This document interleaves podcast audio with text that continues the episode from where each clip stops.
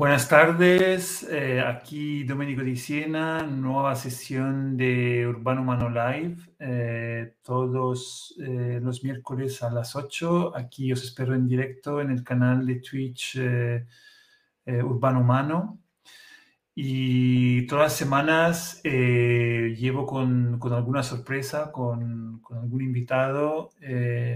voy construyendo, la verdad, las sesiones un poco sin eh, digamos, que genere eh, demasiado estrés eh, en la programación, las considero más como una forma de conectar, incluso volver a ver amigos que en tiempos de pandemia es más, más difícil encontrar, ¿no? Y de alguna forma compartir estos encuentros con todos los que veis en directo estas sesiones y por supuesto lo, los que escucháis luego en diferido en el, en el podcast. Y hoy tengo el placer de, mm, tener a mi gran amigo Jonathan, con el que hemos compartido muchas cosas. Aquí está. Hola, Jonathan. Hola, Dome. Hola, eh, hola a todos. Y bueno, gracias eh, por la invitación. Bueno, yo tenía muchas ganas de, invitarte para tener eh, una conversación un poco diferente, ¿no? Hablamos quizá todos los días compartiendo proyectos, eh, pero creo que a veces como que se necesitan como espacios diferentes para tener otro tipo de, conversaciones, ¿no? Es un poco, creo que mucha gente pensará, es un poco de risa que tengo que hacerlo en público para tener otra conversación, pero bueno, como hay varios locos como tú que se prestan, yo, yo encantado. Claro. Bueno, yo creo que tendrías que contar que eh, hemos vivido juntos durante un tiempo y que, pero que hablo más contigo también cuando vivíamos juntos en lo digital que en persona. Así que esto no es nuevo para mí. Empezamos bien, es, empezamos bien. Eso ya describe bastante, sea de mí que de, ti. Y de hecho, creo que otra cosa que describe bastante es eh, una, una, pregunta que siempre se va a hacer para empezar: es eh, si te acuerdas cómo, cómo, nos conocimos y, y cuándo fue, ¿no? Hombre, claramente, eh, porque bueno, para mí es muy mítico ese momento, eh, porque supongo que tú te acuerdas, em, yo eh, te conocí en realidad en lo digital, claramente, como supongo que, no sé cuánta gente hay ahora aquí, pero bueno, supongo que hay bastante gente que ve estos, sí. estas sesiones. Aprovecho para recordar que estamos aquí, cualquier comentario, estaré aquí pendiente de preguntas y comentarios en el chat. Bueno, pues yo es que no lo veo ahora, pero en fin, eh, yo eh, te conocí online en una sesión parecida a esta, en la que, bueno, yo estaba, no estaba presente eh, más que en el chat. Y recuerdo que en ese momento estabais organizando con Alfonso, con Jorge, con otros amigos, un evento en Madrid que se llamaba Mid Commons, que para mí marcó un antes y un después, en el que, si no recuerdo mal, la idea era un poco encontrar a todo el ecosistema del mundo de la innovación cívica de Madrid. Y bueno, invitasteis abiertamente a que quien quisiera unirse lo hiciera. Y yo que bueno, eh, no sé si lo parece o no, pero eh, a veces soy un poco vergonzoso, ni siquiera avisé, ni siquiera escribí, ni pregunté y fui con otros tres amigos hasta Madrid desde Valencia con la mochila sin avisar y cuando llegué, eh, a la primera persona que encontré fue a Doménico, eh, buscando en un cubo de basura, no sé qué estabas haciendo. Creo que estabas viendo si estaba vacío, allí en la puerta del espacio de, mm, de Basurama, de la nave. Y bueno, allí, allí, allí, mm, mm, o sea, podría parecer que se me cayó un mito, pero al revés, fue, fue todo mucho más humano y, y más guay desde ahí, vamos, conexión imparable. Veo ahí a Jorge y saludo. es un placer verte por aquí, Jorge. Pues sí, sí, un saludo a Jorge que también participó de esa locura. Sí, sí, yo, claro, yo me acuerdo de ese momento, me acuerdo muy bien de ese momento y, y claro, como eso fue un evento que se organizó de forma muy distribuida, eh, todo el mundo como colaboró y todo el mundo comentaba si iba a venir. Entonces yo tenía muy claro quién era la persona que venía, ¿no? Entonces cuando os vi llegar, digo, pero ¿estos quiénes son? Además, muy, muy jóvenes. Eh, muy guay, muy guay. Me hizo mucha ilusión. Y bueno, y la acogida, o sea, yo me sentí en familia desde el minuto uno, así que, y desde ahí hasta ahora. Habrá, que hacer una sesión especial, eh, ¿no? Remember, como hubo Remember de, de, la... De, ¿Cómo se dice ahora? No me sale de Valencia, de la ruta del bacalao de, de Valencia, ¿no? Está la música Remember, hay que hacer un Remember de, de Big Commons, seguramente. Pues estamos haciendo algunas sesiones que un poco tienen ese sabor. ¿eh? De hecho, justo estuve en una Jorge, eh, un poco reconectando gente que en aquel momento se encontró en, esa nave de Basurama. O sea, de, pero de Madrid en sí o de Mid Commons.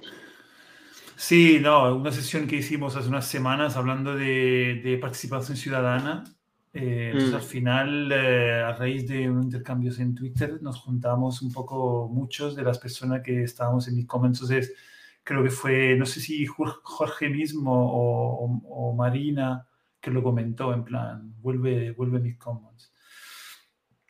Así que habrá, habrá, que hacerlo, habrá que hacerlo. Y sí, sí estaba diciendo.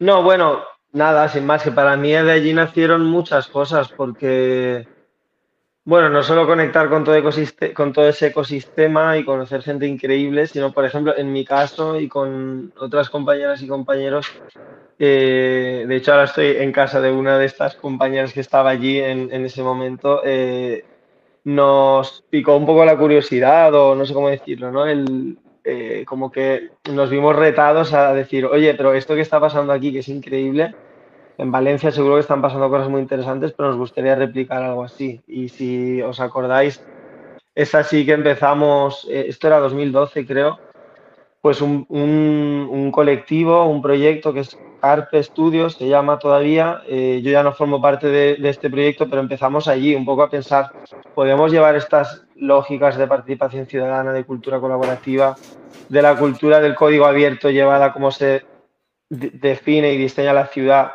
a Valencia y, bueno, eh, allí, desde ahí empezaron un montón de cosas que, que, bueno, que todavía continúan y, nada, para mí empezó todo un poco allí, Y de hecho me, me invitasteis, a mí me, gustó también. Claro. me invitasteis a varias veces, ¿no? Un par de veces por lo menos, porque cada año hicimos tres, sí, tres ediciones y creo que creo que tú viniste, no sé si a las tres o a dos de ellas por lo menos, sí.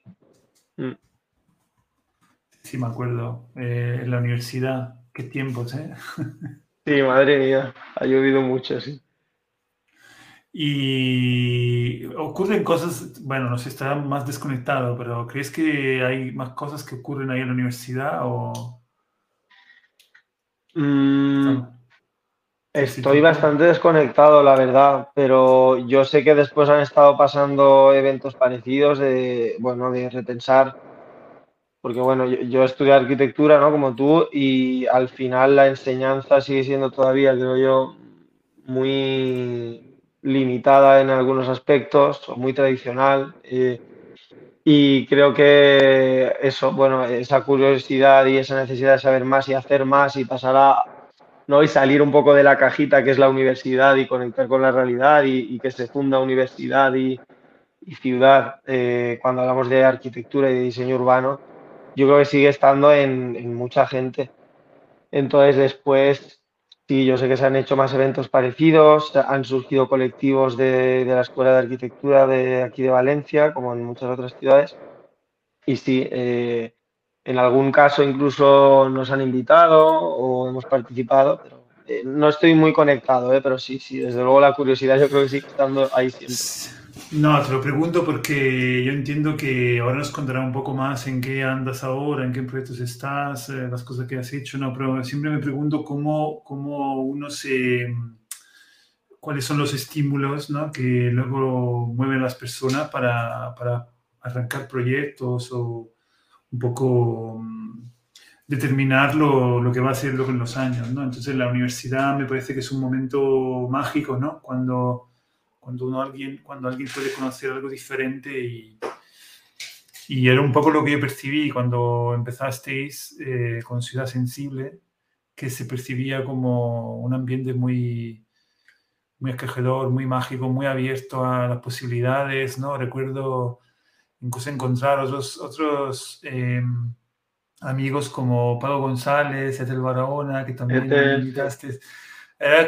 fue un momento también muy interesante porque creo que el ámbito de conexión digital em, era más fuerte, digamos que, era, que había como conexiones muy fuertes digitalmente, que luego, gracias a eventos como aquellos que organizabais vosotros, permitían también materializar el encuentro, ¿no? Eh, así como hicimos con mi Commons, etcétera, ¿no?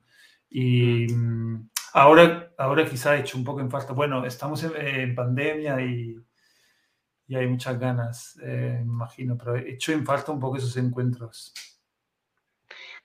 Sí, bueno, decías que, que, que, lo preguntabas por entender qué empuja, ¿no? Yo creo que, bueno, a mí personalmente, de hecho tú y yo lo hemos hablado muchas veces, creo que me doy cuenta de, y no sé, esto es algo que tendría que, hablar con mi psicóloga, supongo, pero eh, creo que muchas veces me mueve una especie de vena activista. O eso es una cosa y la otra es creo que ganas de explorar cosas nuevas. pero me di cuenta que tanto en ese momento en el que empezábamos a preguntarnos si se podía hacer arquitectura y urbanismo y ciudad de otra forma, como ahora, que luego lo podemos comentar, los proyectos en los que estoy de, con Airbnb, con Cop Credentials, bueno, cosas que después comentaré, son son un poco, para mí nacen bastante desde el activismo, desde la respuesta a una situación actual que, con la que no me identifico, que creo que no está respondiendo a, a una necesidad social o a una realidad social y, y, y creo que esa curiosidad, esas ganas de explorar y de conectar con otras realidades es la que un poco nos empuja, ¿no? Y empuja a la gente a hacer eso. Luego me pregunto si con el tiempo eso se transforma, se apaga, si pesa la biología o la necesidad de hacer otras cosas en la vida y eso eh, se reduce o no, no lo sé. Pero desde luego eh, para mí eso es algo que, me empujó en ese momento a salir de la universidad y luego con otros proyectos a, empezar otros proyectos eh, con esa dimensión bastante innovadora, creo yo. ¿no? Pues mira, yo tengo eh, unos 10 años más y, debería contestar esa pregunta, pero no lo voy a hacer. Bueno. y a, lo, mejor, a lo mejor la, la pregunta que tienes que contestar es cómo a ti no te sucede, ¿no? Y, a otra, y hay en otros casos sí, pero bueno, es interesante. Ya, ya, ya. Claro, claro, pero yo, ahora mismo no quiero contestar esa pregunta. Me la Yo también lo, hablo con la psicóloga, pero, pero es un preguntón. Y no, has nombrado algunos proyectos en los que está metido, igual nos puede contar, ¿no? ¿Qué, qué haces en Airbnb? ¿Qué es Airbnb? Vale, eh, bueno, puedo empezar por ahí y luego si quieres comentamos otros. Eh, Airbnb es, bueno, el proyecto es Airbnb Coop, somos una cooperativa que es una plataforma cooperativa eh, de servicios turísticos em, que es gestionada por comunidades locales. Bueno, explicado así, no sé si se entiende muy bien, pero básicamente es una plataforma de alquiler vacacional y de otros servicios turísticos, alternativa a otras que ya conocemos, como Booking, Airbnb y todas estas, con la particularidad de que, bueno, se basa en tres pilares básicamente. Uno es el cooperativismo, es una plataforma cooperativa. Esto quiere decir que sus trabajadores, incluso eh, sus usuarios, pueden participar en la democracia de la plataforma, definiendo cómo funciona, eh, eligiendo quién, quién, gestiona la plataforma, ¿no? Eh, quién son los directores del proyecto, directoras. Entonces, eh, por un lado es, una, es cooperativa, por otro, em, lo que nosotros decimos es que promueve un impacto positivo en las comunidades locales. Esto lo hacemos, por un lado, porque donamos, por cada reserva se dona una parte de la comisión a financiar proyectos sociales en cada territorio en que estamos presentes. Es decir, tú cuando viajas con Airbnb a, por ejemplo, Barcelona, eh, parte del dinero que pagas como viajero se destina a financiar un proyecto social en la ciudad.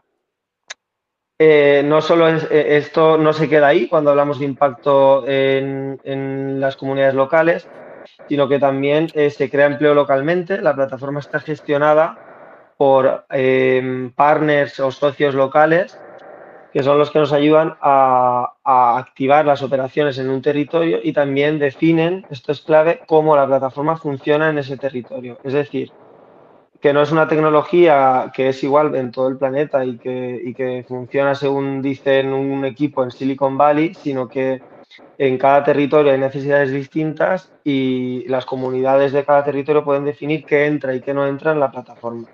Por ejemplo, en el caso de Venecia, que sabéis que es una ciudad con grandes problemas y oportunidades ¿no? con el turismo, eh, eh, allí la, la, comunidad decidió que eh, los ciudadanos y ciudadanas de Venecia decidieron que obviamente estaba bien que garanticemos que solo hay apartamentos legales en la plataforma les gustó también nuestra política One House, One Home, un anfitrión, una casa, que es una política general que tenemos en las ciudades turísticas para evitar grandes propietarios, pero eh, decidieron que querían poner una regla adicional, que es la de que solo puede haber casas en la plataforma que pertenezcan a ciudadanos de Venecia que pueden demostrar que han vivido por X años, no recuerdo cuántos, en la ciudad. La idea es evitar que grandes inversores o inversores que compran casas en la ciudad, que nunca viven en la ciudad, pero las ponen en estas plataformas, evitar que puedan hacerlo. ¿no? Y, bueno, la última, el último pilar, por así decirlo, es nuestra idea de turismo regenerativo, que está muy vinculado a todo lo que he dicho antes, pero básicamente nosotros, nuestra idea es promover una forma de viaje que sea eh, no solo sostenible, sino regenerativa, ¿no? que, contribuya incluso a mejorar los lugares a los que viajamos por cómo viajamos. En esto entra lo de financiar proyectos, como ya hemos dicho, lo de devolver la soberanía a las comunidades locales sobre el modelo turístico que quieren, eh, así como em, crear empleo localmente a través de nuestros socios locales, como ya he dicho, y, em, pero luego además estamos ahora mismo eh, estableciendo un sistema de, recompensas para recompensar a los eh, viajeros que viajan de una forma sostenible. Por ejemplo, si en lugar de viajar en avión, viajas en tren, o si en lugar de viajar para estar un día en un sitio, viajas para estar una semana. Y bueno, otro, otros, otro tipo de, de comportamientos, la idea es premiarlos desde la plataforma para promover otra forma de viaje. ¿no? Y bueno, eh, estoy en el proyecto desde, empezamos, yo personalmente empecé viviendo en Ámsterdam hace muchos años, en 2017 creo que era, y con un compañero, sí, que no sé si estará también por aquí. Y bueno, empezamos, de hecho, también un poco de... ¿Está? ¿Está por aquí, Dome? No, no, me encantaría, no. no, no está. Sería muy bueno saludarlo, sí. Pues sí, tendremos que engañar a él también en alguna... Que además, que yo así todo también como a ti lo conocí en una de estas online. O sea que... y luego nos encontramos en Ámsterdam y empezamos toda esta historia. Y como decía antes, empezamos un poco de una forma bastante activista, por así decirlo. Con, empezamos con un grupo de vecinas y vecinos en Ámsterdam en un evento que, bueno, en un encuentro que se formó precisamente para ver qué podíamos hacer eh, los vecinos de la ciudad para frenar el efecto que plataformas como Airbnb, Booking y todas estas estaban teniendo en la ciudad y que al final, en mi caso mismo, me costó la vida encontrar casa en la ciudad. Y, y ahí empezamos un poco a hablar y a ver qué se podía hacer para para frenar este efecto y empezamos a hablar de la posibilidad de construir una alternativa justa y ética y empezamos a hacerlo y así todo el entrevisto de Guardian y resulta que nos contactó gente de Canadá, de Italia, de otros sitios que estaban haciendo cosas parecidas y decidimos juntarnos, eh, combinar ideas y visiones del proyecto. Eh, no fue fácil, desde luego, crear una cooperativa y empezar a, desarrollar con, bueno, con developers, con desarrolladores la plataforma. Y bueno, y desde ahí es ya una larga historia en la que tú también estás, de hecho.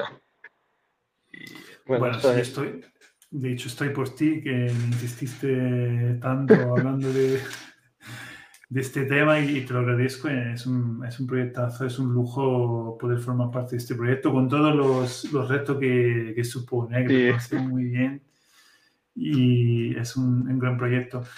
Me estaba acordando, Jonathan, de una cosa, que estamos en marzo y hace siete años eh, hicimos algo juntos en Londres, en marzo, no sé si te acuerdas. Hace siete años. Madre mía, qué mítico. Pues hablas de Phoebe Wise, ¿no? Entiendo. claramente, claramente. Sí, pues no sabía que hacía tanto tiempo.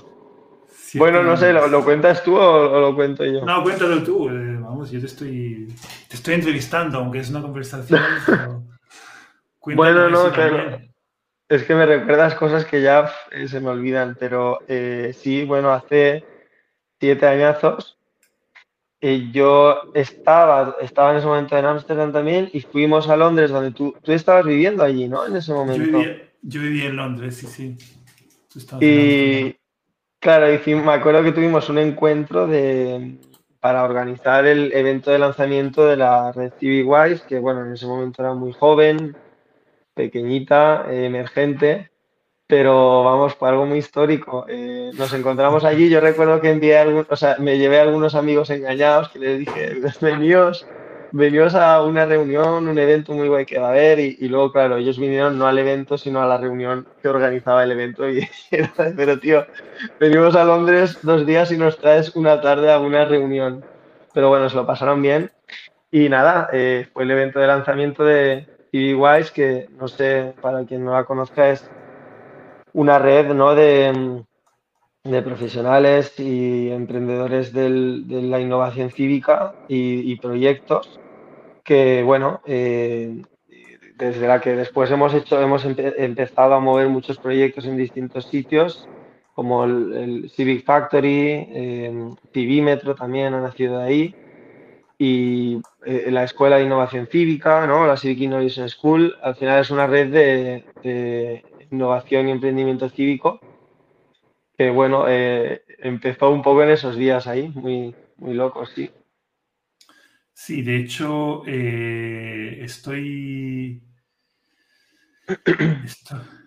he, encontrado el, el vídeo, lo voy a poner. De Londres. Encontré el vídeo que hicimos de, de Londres, a ver si consigo ahora ponerlo en... A ver, screen. De hecho, mientras lo buscas, eh, eh, aprovecho para comentar que, bueno, uno de los momentos más importantes de CiviWise ha sido siempre el, el encuentro, eh, porque al final es una red que tiene proyectos, tiene iniciativas muy potentes, pero el corazón de este proyecto son las personas que lo forman, que hay gente muy mágica y entonces uno de los momentos clave de este proyecto era el encuentro, el encuentro anual que hacíamos en el que nos, nos encontrábamos, nos poníamos al día de los proyectos que independientemente estaba llevando gente de la red, surgían proyectos colectivos, pero en este encuentro era un momento para redefinirnos, reinventarnos y lanzar nuevas iniciativas. Y hace mucho que no, con la pandemia y todo esto, que no hacemos un encuentro físico, sería muy interesante tener un nuevo local camp, ¿no? Eh, Así que nada, eh, esto es un poco un llamamiento.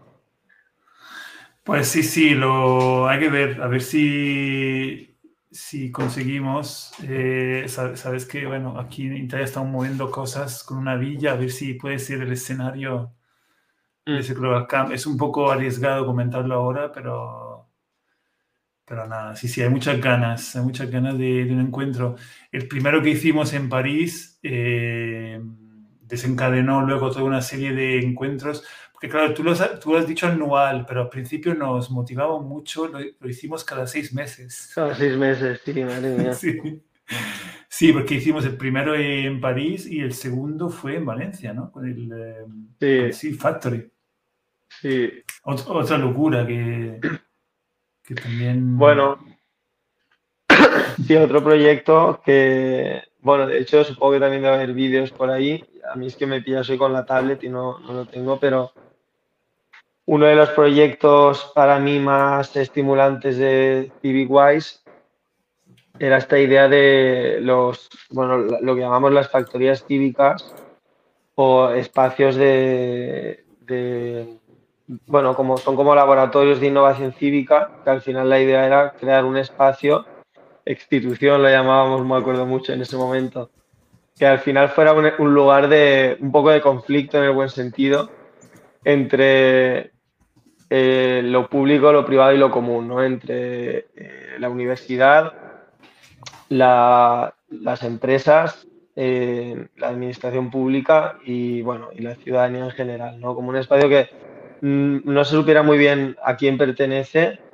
em, y en el que al final hubiera una gestión colaborativa del propio espacio y una definición de, qué pasa allí también colaborativa. Al final a mí me encanta entenderlo como de verdad como un espacio de conflicto en el que se juntaba lo formal y lo informal eh, para, para definir proyectos de ciudad, eh, uniendo un poco esas distintas esferas, ¿no? Y el, como el piloto, por así decirlo, lo hicimos en, Valencia, en una, una nave eh, enorme del puerto de Valencia que fue abandonada. Eh, de hecho, no sé dónde si tú tienes a mano imágenes, porque la verdad es que mola ver el espacio. Pues Era un, un hangar, sí. No, sí, sí, voy a buscar. Voy a buscar mientras tanto.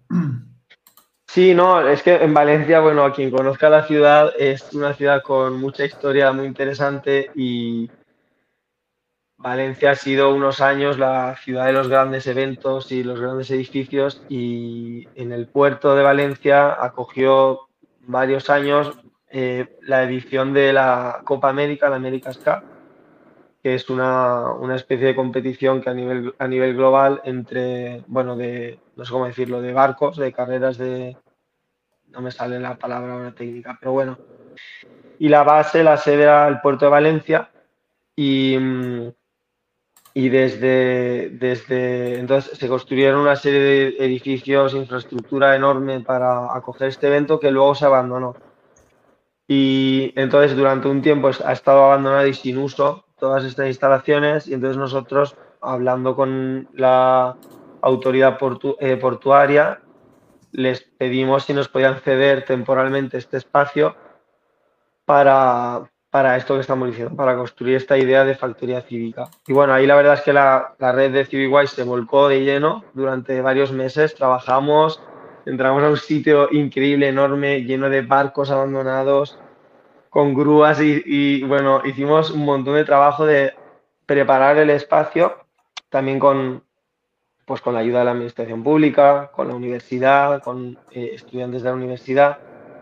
Preparamos el espacio para el evento y después durante, eh, incluso hicimos una serie de talleres de acondicionar el, entorno de, de este edificio y finalmente acogimos un evento eso con representación de la administración pública, de empresas, de universidad y de colectivos ciudadanos, para definir de forma conjunta qué pasaba en el futuro de ese edificio, así como en el entorno de, la marina, ¿no? del puerto. Y bueno, lo, increíble de este proceso fue el proceso en sí mismo, no tanto el evento, no tanto el proyecto que salió eh, de continuidad, sino todo lo que pasó en ese tiempo ¿no? y, lo que construimos ahí de relaciones eh, humanas, profesionales. Y bueno, ahí se ve el puerto, ¿no? Sí. No sé si tienes, ah. ¿tienes alguna imagen del edificio también y todo eso. Eh, bueno, tendré que buscarla.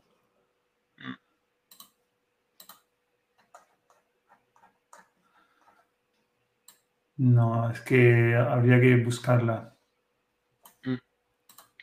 Bueno, podemos compartir Sí, que sí, que sí, que...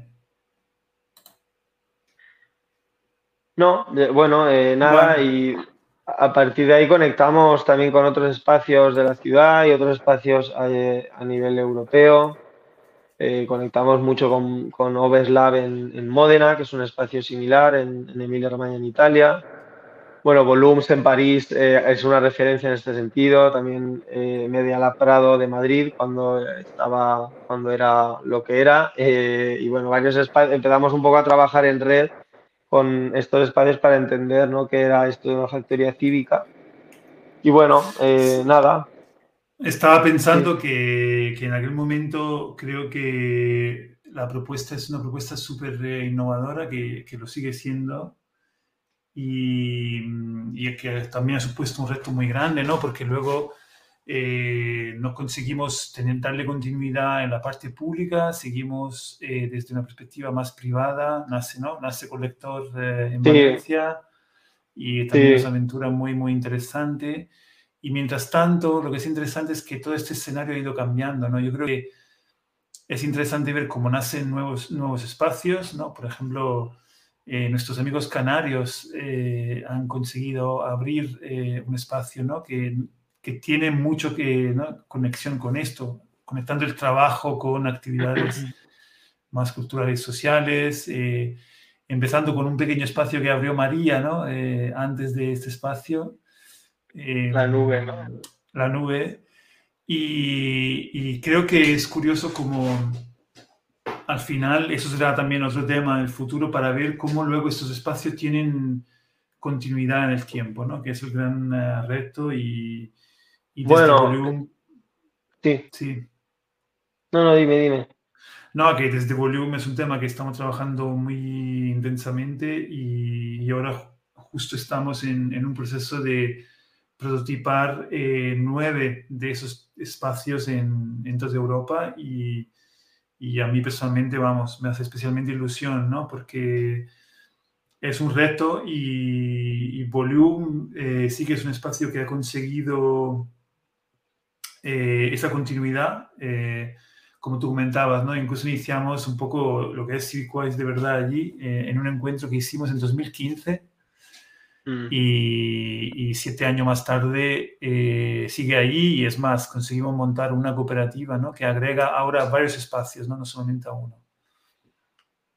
Bueno, ahí, ahí sería súper interesante entender los retos que, porque, a ver, lo has dicho tú, ¿no? De, de, de este experimento que hicimos en Valencia aprendimos mucho y luego el proyecto, nos dimos cuenta que el proyecto no era tanto el espacio, tener un espacio físico, sino toda la red de personas que se había construido a su alrededor y que eso un poco se podía mover. Y entonces el proyecto no pudo continuar en el espacio original, en la marina, en el puerto donde habíamos empezado, y nos movimos a un, a un espacio privado con un, bueno, como con un modelo de negocio detrás. Y, bueno, ahí también tuvimos retos muy importantes. Y como que al final yo me llevo muchos aprendizajes de todo eso, pero el proyecto, sabes que tuvo sus límites y su tiempo y sí que me parece muy interesante entender cómo habéis sobrepasado esos retos en, en ¿no? Porque en la Marina, por ejemplo, en, vimos que al final sucede mucho, ¿no? Pero cuando hay una dependencia de la administración pública, pues hay unos límites. Eh, la administración pública tiene sus, sus tiempos, sus gestiones, sus problemas y hacer que un proyecto dependa de ello es complejo, eh, pero luego en lo privado vimos también otros límites.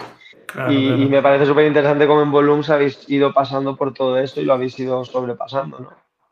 Y, y el modelo también que están trabajando en Ovest Lab también es súper interesante, que es un poco la conexión entre las dos, porque es una asociación que lo gestiona, pero con una conexión y una concesión desde lo público, ¿no?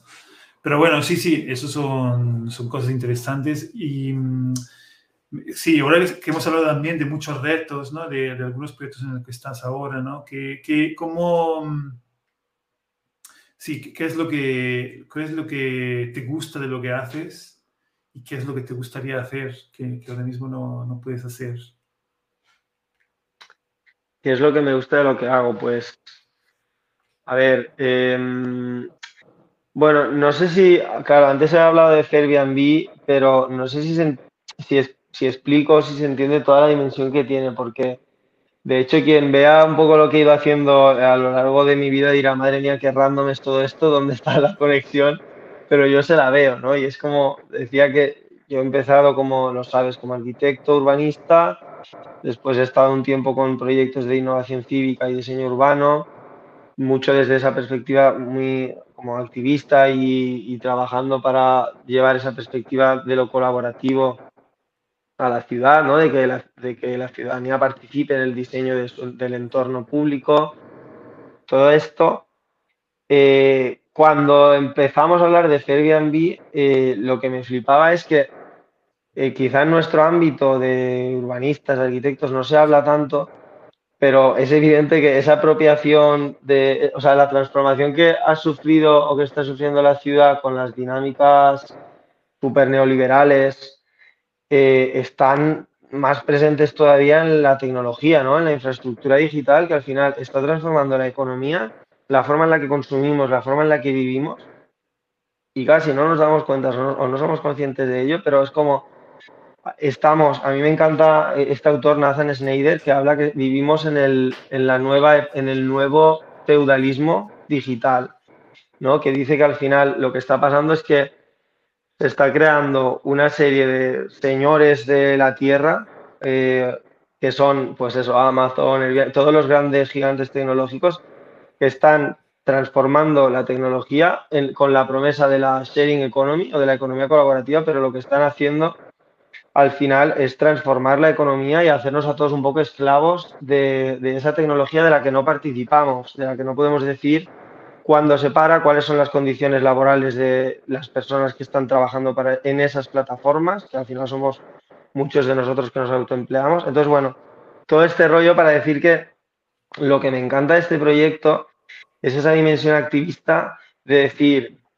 tenemos que retomar el, poder sobre las tecnologías y las infraestructuras digitales que están eh, definiendo y transformando no solo las economías, sino la forma en la que vivimos en las ciudades, ¿no? Cuando hablaba de lo que pasaba en Amsterdam cuando yo vivía allí, es que veía cómo la ciudad, lo hemos visto todos en nuestras ciudades, en poquísimo tiempo estaba convirtiéndose en un parque eh, temático eh, que al final no, me permitía ni a mí ni a, gente que vivía allí antes que yo, mm, no, no les permitía vivir, ¿no?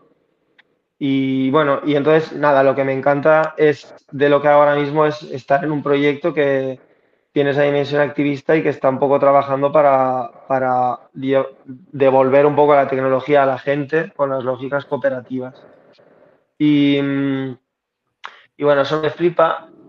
Me encanta, me encanta trabajar con gente pues, como tú y otros compañeros que tengo. Eh, me, me gusta trabajar en equipo, lo sabes, y eso es genial lo, no te escondo y no sabes las dificultades que eso también tiene y las dificultades de trabajar en, tú estás muy acostumbrado, pero trabajar puramente en lo digital, yo eso eh, es más difícil. Entonces lo que me gustaría hacer... Pero cuenta por qué, por qué trabajamos en digital, cómo, trabajamos en, en Bueno, somos un equipo, al final Airbnb es un equipo que, como contaba al principio, desde su origen nace distribuido. Tito y yo estábamos en Ámsterdam, también Indre, eh, y luego nos contacta gente de Bolonia, de Venecia, eh, creo que de Roma, sí, de Roma también, de Canadá, había gente interesada en Barcelona. Entonces, desde el principio es un proyecto que nace distribuido. Entonces, todo esto del teletrabajo lo sabemos muy bien desde el principio. Mm. Y luego es un proyecto que no sé si se entendió antes también, pero que trabaja en construir una red de operadores locales o de nosotros llamamos embajadores, que son las personas o organizaciones que en cada nueva ciudad o cada nuevo destino donde queremos estar nos ayudan a, bien porque ellos nos contactan o porque nosotros les buscamos, nos ayudan a crear las condiciones para activar la plataforma, la tecnología en ese territorio. Sí, yo te lo decía, te lo decía por, eh, porque, vamos, que, que, no trabajamos en una oficina única, ¿no? Que... Eso, a eso voy, que al final entonces es una red desde el principio de proyectos que se juntaron y ahora una red de un montón de personitas que están haciendo que el proyecto sea real. Y al final toda esa gente está pues en su casa, en su estudio, lo que sea. Entonces, echas de menos una oficina en la que a trabajar. Bueno, no sé si es eso, pero echo de menos Quizá echo más de menos las birras de después o yo qué sé, pero el contacto real, físico, humano, me parece clave, ¿no? Eso sí que lo echo de menos. Pero, por ejemplo, tú, tú has vivido en, en varias ciudades, ¿no? Eh, antes también estuviste viviendo en Italia, entonces, ¿qué... Mm, si, si piensas en cómo te gustaría vivir y cómo relacionarlo con el trabajo, ¿no? Que ¿qué, plan, ¿qué planes tienes? ¿Quieres ser un nómada digital? ¿Quieres, ¿Quieres vivir en Valencia? Ahora llevas un tiempo ahí más estable en Pues, Valencia. ¿Cómo, Bueno, mira, yo tengo claro que mi base está aquí, pero en Valencia. Mm, Pero, o sea, es como si pienso dónde me quiero hacer eh, viejito, es aquí. Pero sin duda me apetece muchísimo moverme ahora mismo y de hecho el proyecto Airbnb lo permite. Es como activar nuevos países, nuevos lugares. Me fliparía moverme en ese sentido. Eh, y bueno, eh, eso es algo que quiero hacer. Lo que pasa es que no te escondo que, no sé si ponerme aquí muy profundo, pero lo del nomadismo digital me parece como la enésima trampa del capitalismo para romper vínculos y para crear una vida hiper desconectada, hiper líquida. Eh, pero bueno, lo dejo ahí. No, no, pero a eso voy, a eso voy, porque yo, yo la pregunta te la hacía por eso, porque te hacía un poco provocando, porque te estabas quejando de que en Airbnb no tenemos una oficina central, ¿no? Mm. Y, y sabiendo que también te cuesta viajar, un poco para mm, provocarte esa reflexión sobre dónde está el equilibrio entre, entre la posibilidad de viajar y, y tener eso, un trabajo online que te permite esa libertad, pero al mismo tiempo una necesidad, en todo caso, de tener eh, una conexión con un territorio. Una vez más, porque yo llevo 10 años, con, debería tener esa contestación, esa respuesta que no tengo, pero me gustaría tener, ¿no? O sea, tú y yo lo hemos hablado un montón de veces, te acordarás de, de esto, ¿no? De el equilibrio vital, de existe, o sea, existe un lugar al que voy a llegar que me encanta y en el que me voy a quedar a vivir, o es algo que te tienes que construir. Yo personalmente tengo cada vez más claro que te lo construyes y, y me encanta el teletrabajo, me encanta despertarme cinco minutos antes de sentarme en el ordenador a trabajar o poder irme a, trabajar a las Canarias. Aquí le hago un guiño, un saludo a los canarios que están por aquí.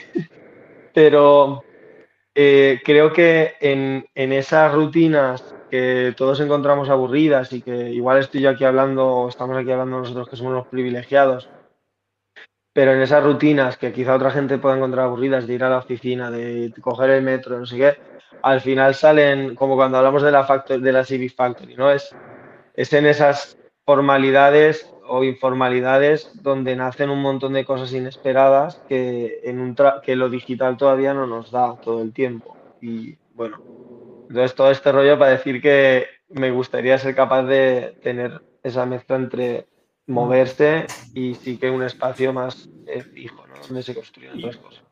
Y unas cosas, en todo eso, ¿cómo, cómo has vivido la, la pandemia? Sí, estos años, justamente, ¿cómo, ¿A nivel personal o profesional? Personal, personal, personal. Pues supongo que esto no debe ser nada nuevo para mucha gente, pero a mí al principio me vino muy bien. O sea, fue como para, para, ¿no? De, del todo. Y, y, bueno, eso te reconecta más con, contigo mismo, con lo que haces, con lo que quieres hacer. Y bueno, ahí de hecho me preguntabas qué quiero hacer lo sabes, hay una parte de mí que es como este ilustrador eh, que me encanta dibujar, inventarme movidas, eh, crear otros mundos que, bueno, que al final nos motivamos mucho en proyectos eh, profesionales o de emprendimiento y, y, a veces esas otras partes nuestras se quedan más ahí. Y bueno, eh, por ejemplo, ese parar me hizo darme cuenta de que necesitaba reconectar con eso, ¿no? Y lo estoy haciendo ahora. De hecho, quiero, eh, quiero compartir. Me va muy mal internet. Tu Instagram para mostrar. Ah, genial. Bueno, me faltan muchas cosas por poner ahí, pero genial, sí, sí. Pues lo voy a compartir.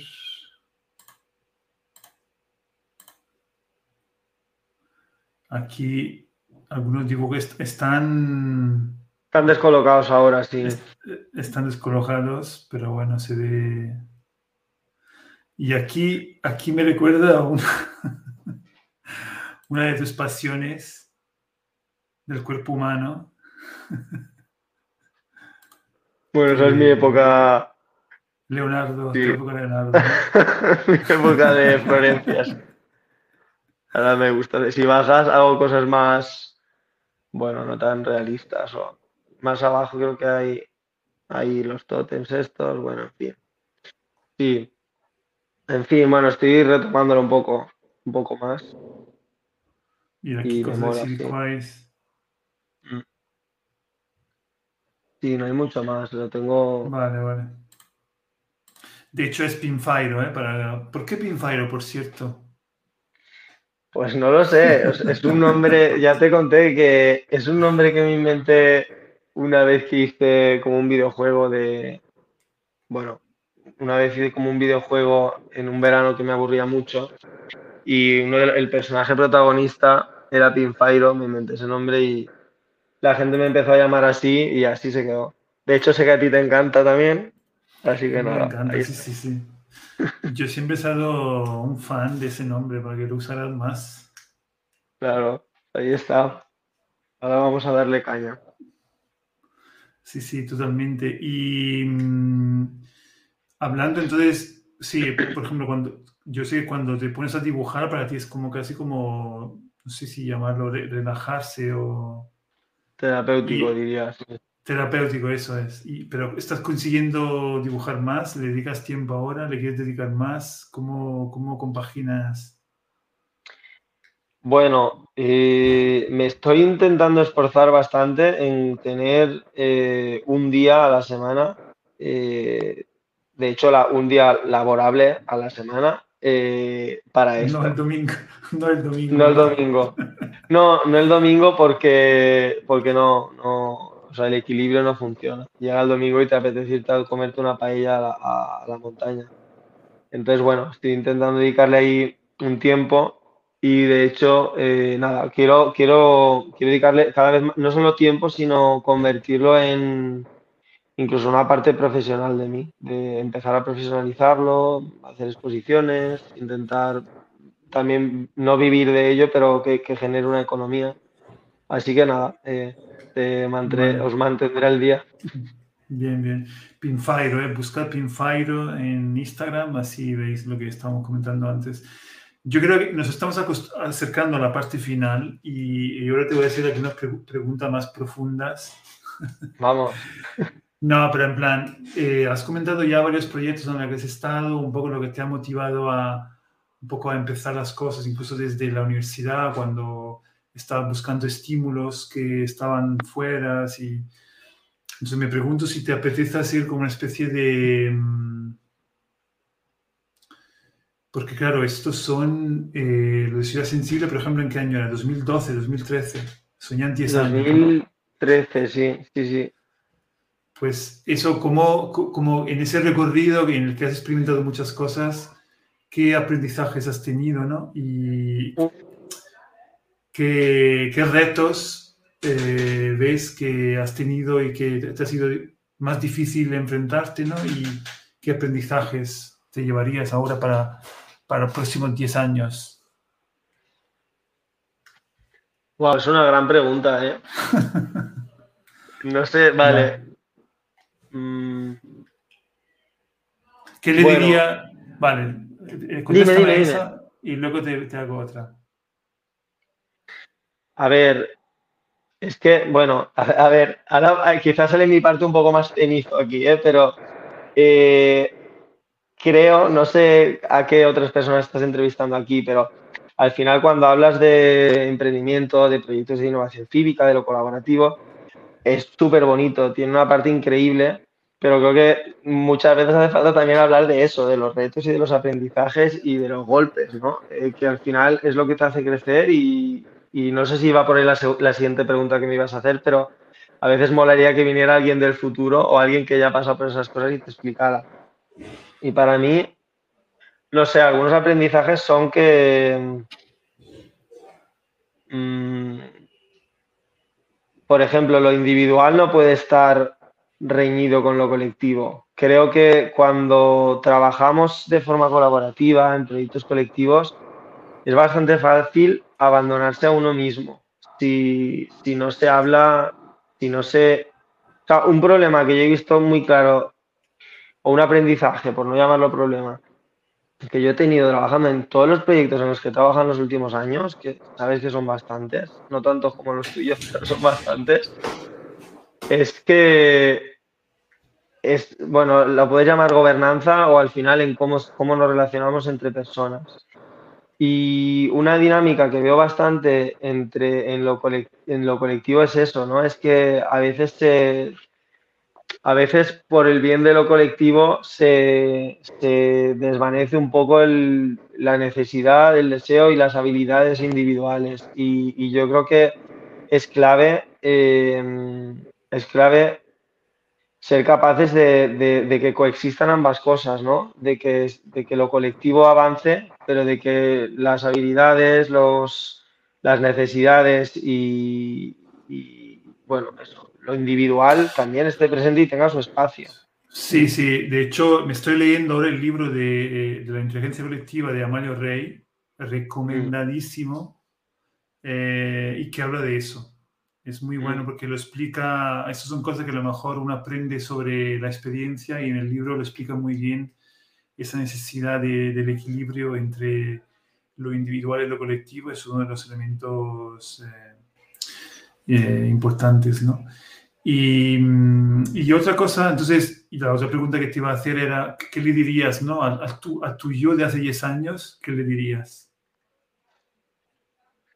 Wow, pues bueno, esa es, una de las, o sea, una de las cosas que le diría es, eh, en plan de, o sea, eso que te digo, quizás es una cenizo, pero no te abandones a lo colectivo. Eh, mm, toma responsabilidad sobre, sobre ti mismo, sobre tus decisiones y sobre trabajar con otras personas y, y, eso, estar en lo colectivo requiere, creo yo, mucha, creo que le diría ser muy asertivo. O sea, requiere mucha asertividad, requiere saber decir muchas veces no, saber decir muchas veces para, saber decir muchas veces quizá esto no funciona y hay que pararlo aquí o...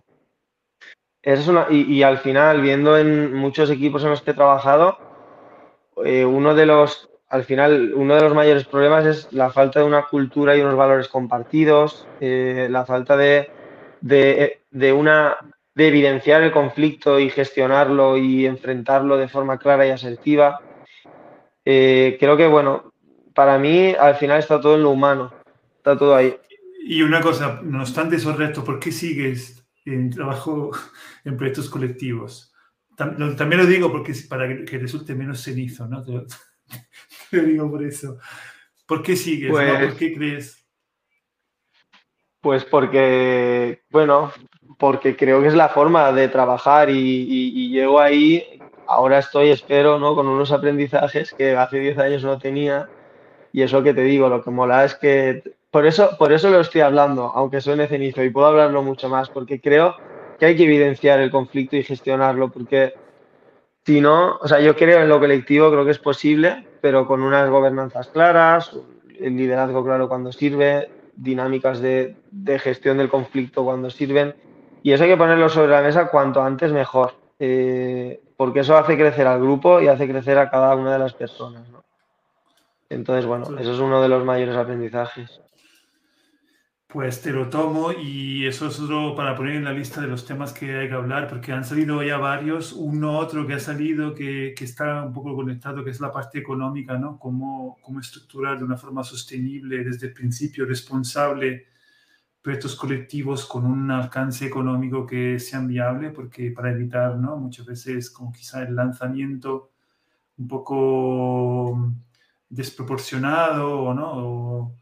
Eh, sin ¿no? una evaluación quizá previa o, la falta de estructura, un poco lo que, lo que estamos viendo ahora, que es muy interesante, ¿no? Eh, eh, como que cada vez más se ven eh, infraestructuras que empiezan a nacer, ¿no? Que, se, empiezan a crear cooperativas, ¿no? Eh, se empiezan a crear infraestructuras que cada vez más eh, crean como un, respaldo a estas cosas que, que, estamos haciendo, que es muy importante entender y, promover, ¿no? Y, y, muchas veces a lo mejor se lanzan proyectos sin dedicar la misma la misma intensidad investigar sobre los formatos de la infraestructura económica, eh, legal, etcétera, para, para, darle luego sostenibilidad en el tiempo. ¿no? Entonces, hay varios temas, ese también de que has traído hoy también puede ser otro que vamos agregando y a lo mejor en algún momento podemos hacer sesiones como muy específicas para también hablar de los retos, ¿no? Porque si no, no siempre habla de, de los bonitos que son los proyectos, las cosas que se ha conseguido, ¿no? De, incluso de lo que nos, nos has hablado tú hoy, ¿no? Y mm, vamos cerrando. Y yo una cosa que también siempre hago al final es, eh, ¿qué título le, darías tú a, tu entrevista de hoy? Ostras. Em, pero lo vas a escribir después. Si me gusta, claro. Ceniza. No, no. no, no lo sé. Em, si no se te ocurre ahora, me lo puedes decir después. Es, más, es más lindo cuando me lo dices en directo, porque, pero por ejemplo, eh, el otro día estuvimos hablando con Pascual y se lo pregunté y no se le ocurrió y luego me lo mandó. En plan, ya se me ocurrió y pusimos el de Architects Go Home, ¿no? Que, que es una de las sesiones que se llama así. Y así que si se te ocurre luego me, me dices. Y, y, si no tienes eso, cerramos con otras pregunta típica que, hago al final, que es, ¿qué cosas te inspiran ¿no? ahora? ¿no? ¿Qué, ¿Qué, estás leyendo? Sé que te gustan, por ejemplo, mucho los cómics. ¿Qué podcast? ¿Qué libros? ¿Qué series? ¿Qué te gustaría compartir con...? Pues, a ver... Bueno, ahora estoy leyendo, no es algo muy nuevo, pero estoy leyendo cómics, estoy leyendo mucho Moebius, que me flipa, eh, y está más conectado con esta parte de ilustrador, por todos los universos que inventa. Em, estoy leyendo Murakami bastante porque tú de hecho me dejaste un libro que me gustó bastante. Em, estoy bueno, es que libros estoy leyendo bastante. Em, estoy leyendo, bueno, aparte de libros quizá más, eh, yo qué sé, intelectuales o, y novelas y tal, de hecho me estoy leyendo El poder del ahora, que es un libro también muy típico. Ah, sí, sí. ¿Lo conoces? Sí, no lo he leído porque yo no soy un gran lector, lo, comento aquí públicamente, pero conozco ese libro, sí, se habla mucho de ese libro. Pues lo estoy leyendo porque creo que a veces es muy importante eso, estar conectado con él ahora y, bueno, mola bastante. También es, un libro muy típico, ¿no? ¿Y qué más? No sé, me preguntabas series y eso. Series, películas. Sí, que te quieras sugerir, que has visto que te ha gustado últimamente? Series ahora no me viene así ninguna gran serie a la cabeza que estoy viendo, la verdad. Pero bueno, a mí me encantaba como a todo el mundo Black Mirror, pero no sé si no sé si hay más temporadas. Eh, nada, eso, pues estoy con Moebius, con El poder de la hora, Murakami, un libro que se llama en italiano Pekín plegable, que es un poco, creo, una, estoy empezando ahora una distopía así guay. Y bueno, eso es. Y el poder de la hora, vivamos ahora, que es muy importante. Estupendo. Eh, quizá por ahí pueda ir el título de la sesión. Puede ser. lo pensaremos. Lo pensaremos. Pues nada, eh, me gustó mucho tener esta conversación un poco diferente de lo habitual, eh, Jonathan. Y nada, pues nos veremos en otras. Muchas gracias. Muy bien, a ti. Hasta luego. Hasta luego, chao, chao.